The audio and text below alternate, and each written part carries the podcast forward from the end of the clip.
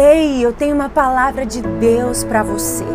Se mova, se posicione. Muitos estão assim, o ano mudou, mas a preguiça continua a mesma. Pare de fazer o que é fácil e quando você fizer isso, você terá forças para romper e ser uma mulher de ação, de atitude, porque é fácil ficar dormindo, assistindo série, é tudo fácil.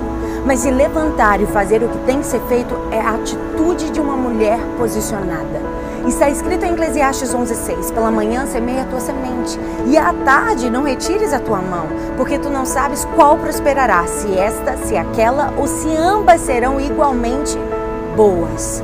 Enquanto você estiver fazendo aquilo que para você é fácil, você não vai crescer. A sua força vem quando você vence o fácil e faz o que precisa ser feito de manhã e à tarde. Quando você vence a preguiça, as desculpas, você se torna a mulher extraordinária que tanto almeja ser.